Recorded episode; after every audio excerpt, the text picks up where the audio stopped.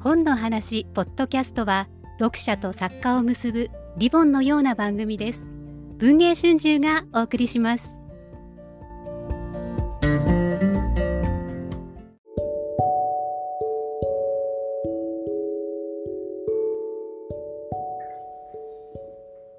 文藝春秋翻訳出版部がお送りするポッドキャスト翻訳の部屋。えー今回も、えーウォルター・アイザクソン著、井ノ口浩二役、イーロン・マスク。えーこの世界的な話題作について、えー担当編集の木野川さんに読みどころを聞く特別編のもう第11回となりました。えー聞き手は、えー翻訳出版部の長島でお送りいたします。よろしくお願いします。よろしくお願いします。えーとで、えーと、前回までで、あのー、イーロン・マスクがピーター・ティールに追い出された会社を、あのー暇になったので、えーそもそも自分が昔から持っていたところの宇宙開発を、ああ、そうそれやりたかったっていうんで、それを、あのージェームズ・キャメロン監督のあ対話の刺激もあったりなんかして、えーついにアクションに移したと。はい。いう話をしていただいたと思うんですけど、で、で最終的にはそのね、今やってるように宇宙事業からやるわけなんですが、そもそもあれですよね、そんなに別に大層なロケットを撃とうとかじゃなくて、あの、ちっちゃな温室を火星にはい。打ち上げるみたいな、あの、感じだったんですよね。スタートはそうだったみたいですね。で、あの、だからロシアのロケットを中古で買ってきて、それに積んで撃とうかなみたいな感じ。そうなんですよね。あの安く買えるしね、お金ないしっていうので、はい。だからそもそもまだお金なかったからですもんね。はい。で、ロケット技術者を、えースカウトして、昔の仲間も一緒そうなんです。はい。3 3人か。人ではい。で、ロシアに行って、あの、ロシアとの交渉がまた面白いんですよね。はい。なんかね、ロシア側となんか会食で、やっぱロシアだから、ウォッカ攻めにやっちゃって、本当にそうなんですね。ねなんか食べ物と同じ分量ぐらいのお酒をたあのウォッカ飲まされたんだけど実はマスクってお酒には強くあんま強くないんですってあの、でかいのに。あなんその大きいのにがたいはいいのにでなんか頑張って会食の最中も辛くて手で頭を支えてたんだけど支えきれずにもうガンって 机に頭ぶつけてあーちょっとこれ印象悪かったなって思ったりとかこれ、あの、この本の、あの、し新聞広告とか使に使った推薦文を佐藤正夫さんが書いてくださったじゃないですか。ロシアの外交に詳しいところの。はで、佐藤さんのエッセイとか見てるとね、よく、はい。ロシアと交渉するために酒飲めなきゃいけないみたいなあそうそうそう。あの、外交官と、なんだろう、飲み比べみたいな、そうみたあいです、ね、の、書いてありますけど、はい。まあ、マスクも同じ、佐藤さんと同じ体験をしたわけですね、要するに。ねえでもマスク気失っちゃったから気失ったらもう交渉がみたいな、はい。そうそうそう。はい、で結構だから、そのお酒、ウォッカ競争のみならず、いろいろとはい、苦労がしたみたいそうな。あとねなんかあのまたマスクがなんか自分のミッション人類がなんか宇宙に行かねばとか言い出したらやっぱロシアの人たちはなんかなんだそれみたいな感じでなんかこのこのロケットは資本主義者に使わせるもんじゃ、ね、ないみたいなこと言われて突然怒られたとかねロ ロケット商売してるくせにね。そうそうそうとか？いろあとなんか、ね、値段ね釣り上げられて資本主義者じゃねえかってそうそうそう。なんか僕ちゃんお金ないの？みたいな感じでなんか結構なぶられて結構それがマスクにとっては屈辱体験だったみたいしょうね。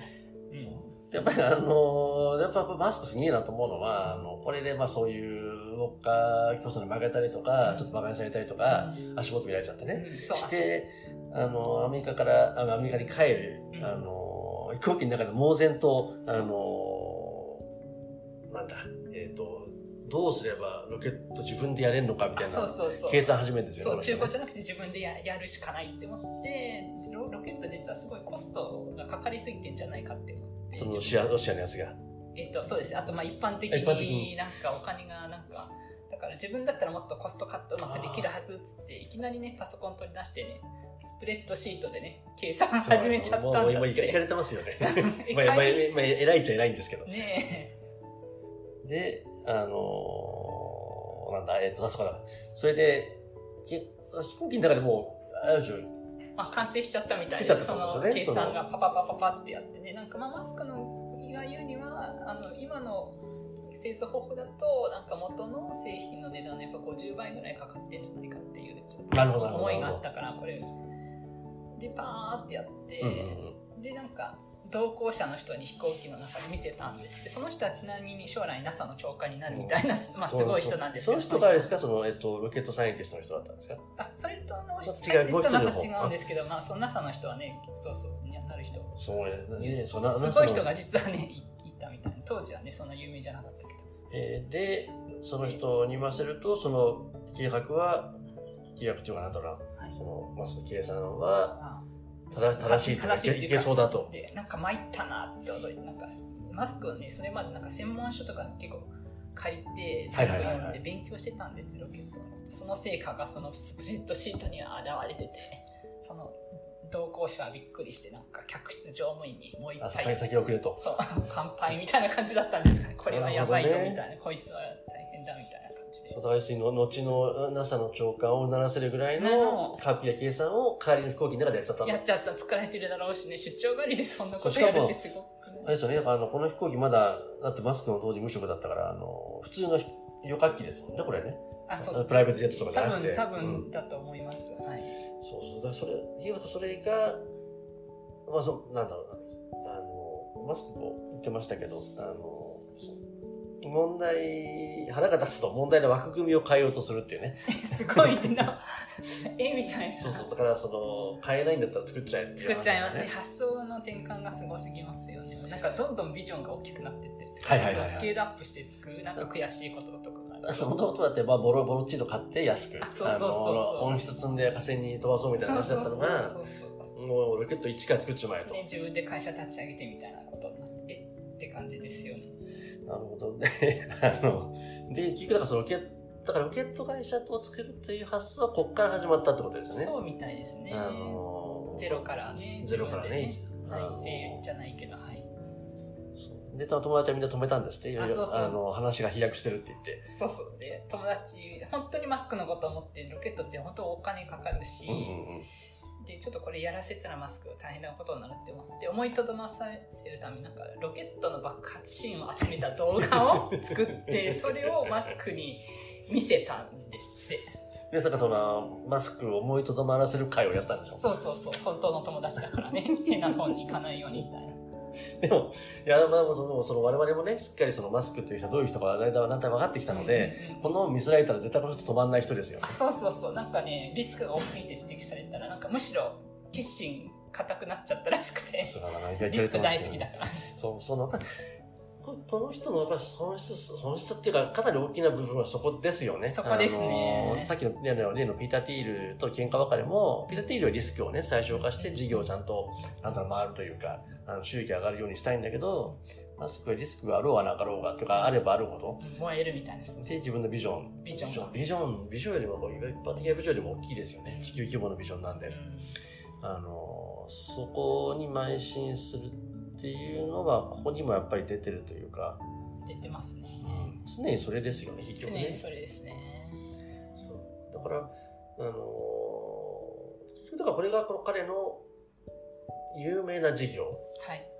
のスタートになるのはこれ、そうですね。もちろんその、まあ、基礎とかとかあったんですけど、はい。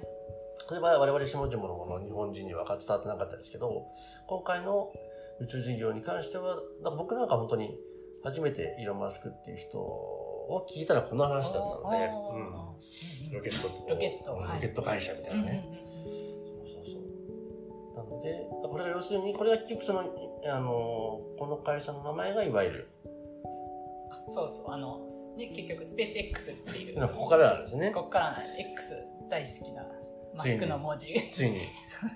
いま だにスペース X なんですよ、これは。スペース X ですね。はい。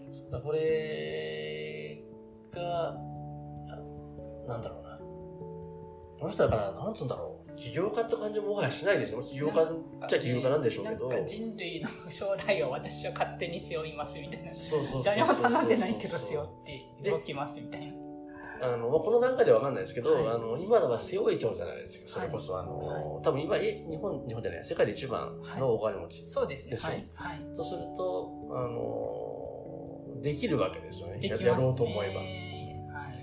はい多分そういう人いなあんまりいなかったとか全然いなかったはずで、はいでその一歩がじゃあここで、はいいわば記記されたというか。そうですねただ当時は誰も、ま、こんなになるってし本気にしてなかったし賞賛もないかったし実際なんかその NASA の長官になる人。も一緒にやろうってマスクが言ったんだけどなんか別のとこ行っちゃったしああ、いや、やめちゃったとやめちゃった。そのと分かっちゃった。あのそう多分喧嘩したわけじゃないと思うんですけど、多分別にここ賞賛ないって思って誰も本気にしてなかったんだけどマスクはすごい本気で考えていて。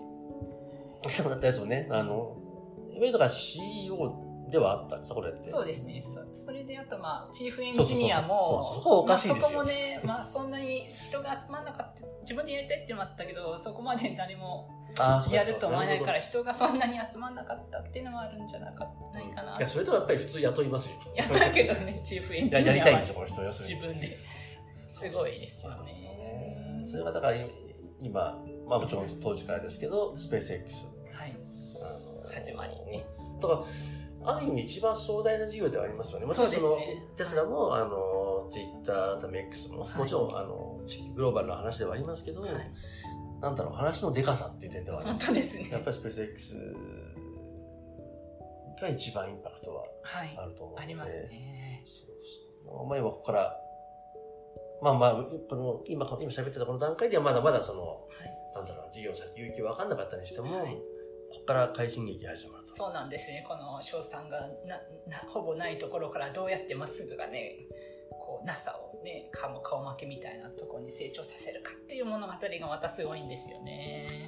という感じで、あの、まあ今回は、今回はというか、このさ、えっ、と、第9、10、11はい。会話その X.com から始まってスペース X に行くまでのあの起業家あるいはビジョナリーのマスクの、まあ、初期段階というかあの30代のこの序盤についてあのお話を伺ったわけですけどまたじゃあまだまだ話すネタはある？